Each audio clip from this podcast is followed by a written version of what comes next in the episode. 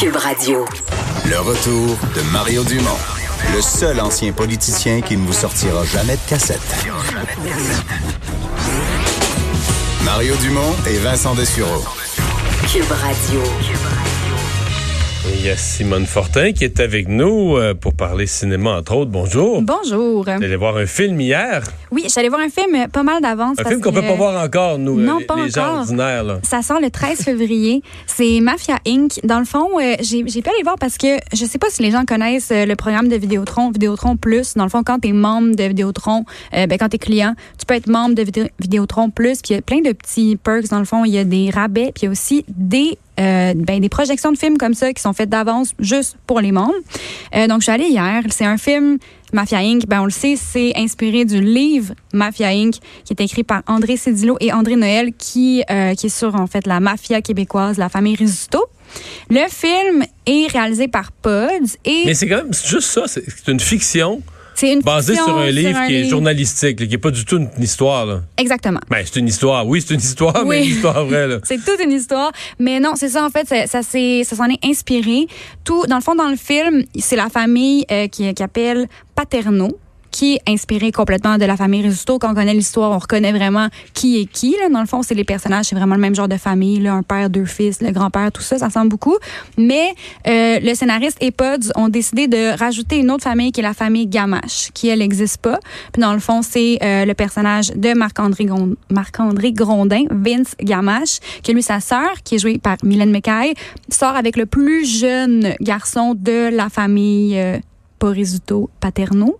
Donc, euh, c'est dans le fond les deux familles qui sont ensemble depuis trois générations. La famille Gamache, dans le fond, c'est les, euh, les gens qui font les, les Les habits. tailleurs. Les tailleurs, exactement, de la famille Paterno. Mais c'est comme une famille ordinaire, mais mise sur le chemin, mise en contact, Ouais. puis beaucoup avec Beaucoup, La beaucoup. mafia. Exactement. Puis on comprend euh, au fur et à mesure du film exactement là, pourquoi ils sont en contact, pourquoi le, le lien est aussi fort. Je suppose qu'on doit comprendre que ça aspire un peu la mafia là, quand t'es quand t'es trop proche. Là. Euh, oui, exactement. Ça me faisait un peu penser parfois à euh, Narcos, la série. même c'est la mafia, les cartels, c'est pas la même chose, mais il y a ce côté-là de comment quand t'as le, le le petit orteil dedans, ça t'aspire exactement. Puis après ça, tu peux juste pas t'en sortir. C'est ça en fait euh, qui arrive au personnage de, de Marc-André Grondin. Au début, début, il fait quelque chose pour prouver qu'il est, là, qu'il va vraiment tout faire pour le parrain.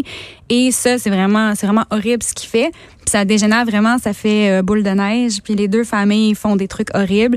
C'est vraiment, euh, c'est un film qui a dû coûter cher là. C'est, c'est- Ah ouais? oui, c'est impressionnant. Ça fait vraiment film. euh, J'aime pas ça le dire, ça fait film américain. Ça veut pas dire que c'est bon, mais dans le sens, ça fait gros budget. C'est vraiment euh, sérieux comme film, mais c'est aussi, c'est quand même drôle. Ça la- fait pas on est allé dehors deux fois, Non. euh, Ah, non, non, ça fait, on a deux, deux voyagé. petites scènes dehors, puis le reste en studio. Ah non, c'est ça. Non, il y a des scènes dans d'autres pays. Il y a des grosses maisons euh, richissimes. Il y a beaucoup, beaucoup de personnages. Il y a des scènes à grand déploiement. Il y a beaucoup d'action. Mais c'est drôle en même temps. C'est c'est ça qui, est- qui était le fun. La salle riait beaucoup, beaucoup, beaucoup. Il y a des petits clins d'œil aussi, là, des fois, des, des petits clins d'œil du réalisateur à nous sur euh, notre mafia québécoise qu'on qu'on sait qui existe. Mais moi, en même temps, c'est pas non plus quelque chose que je connaissais très bien. Donc, j'ai appris... ben, j'ai appris des choses. Je sais qu'est-ce qui est vrai, qu'est-ce qui est pas vrai, mais c'est super intéressant pour les gens qui connaissent ça ou pas. Et euh, Simone, parlant de grands films, c'est Oui. la fête du cinéma en fin de semaine, dimanche, 92e édition des Oscars. Est-ce que c'est une bonne cuvée? Euh, moi, je trouve que c'est une bonne, euh, une bonne cuvée de films, ça c'est certain. Ce qui est plate un peu, c'est que j'ai l'impression que ça va être super prévisible, Euh, parce que normalement, on peut se fier un peu sur les autres galas qui ont lieu avant, là, que ça soit les SAG, les Critic Choice, euh, les BAFTA, les Golden Globes, il y en a tout plein qui sont dans les mois avant les Oscars. Puis là, ça devient un peu prévisible parce que surtout pour les acteurs, c'est les quatre mêmes acteurs qui ont à date tout remporté. Donc, euh, pour les gens qui ont des poules des Oscars, euh, vous pouvez vraiment savoir facilement pour qui voter parce que je pense pas qu'il y aura de surprise du côté des acteurs. OK. Mais le film, Le meilleur film? ouais. Euh, ben Moi, là, ce y a... que j'entends, j'en ai, j'en ai pas vu, là, presque pas, mais les gens qui aiment les films autour de moi, mais c'est peut-être des gens. Si tu dis 1917 sans Ouais. discussion, là. Euh, oui, moi, ben, personnellement, 1917, ça serait mon choix. C'est vraiment un film impressionnant. Là. J'ai jamais vu quelque chose comme ça. C'est une expérience cinématographique comme peu de choses. Mais il y a beaucoup de gens qui croient que peut-être que le film coréen, Parasite, pourrait faire une surprise puis gagner le, le meilleur film. Euh, ben, personnellement, je, je pense qu'il y a très, très, très peu de chances que ça arrive. Ça va sûrement remporter le meilleur film de langue étrangère.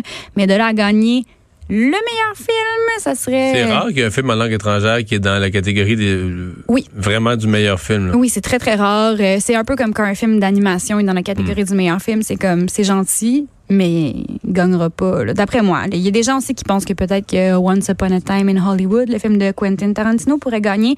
Mais selon moi, 1917 le, le mérite. Et ça risque d'être ça. Il y en a neuf cette année. C'est beaucoup de films qui sont en nomination comme meilleur film. Mais non, à date, euh, 1917, ça serait un, un bon choix. Pas d'animateur?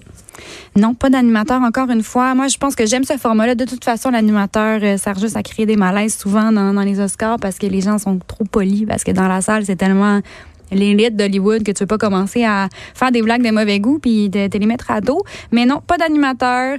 Euh, c'est ça va être vraiment un classique. Comme d'habitude, on le regarde euh, pour voir s'il va y avoir une surprise, mais c'est tellement rare qu'il y ait des surprises. Peut-être que euh, du côté du meilleur acteur, à date, c'est Joaquin Phoenix qui a tout gagné pour son rôle dans Joker. Mais l'année dernière, euh, Glenn Close avait tout gagné, tous les prix. Et finalement, c'était une autre actrice qui avait gagné meilleure actrice. Donc, les gens étaient super surpris. Ça se pourrait que ça soit ça cette année, on sait pas. Peut-être qu'il va falloir écouter jusqu'à la fin, fin, fin pour voir s'il y a une surprise. Mais c'est c'est tout. ça- C'est les Oscars. Normalement, euh, on sait à quoi s'attendre. On sait qui vote puis pour qui il vote. Euh, C'est assez peu, peu de diversité. Donc, euh, c'est à ça que ça va ressembler. Et c'est dimanche soir. Merci, Simone. Merci. On s'arrête. Chronique politique d'Emmanuel Latraverse après ceci. Le retour de Mario Dumont.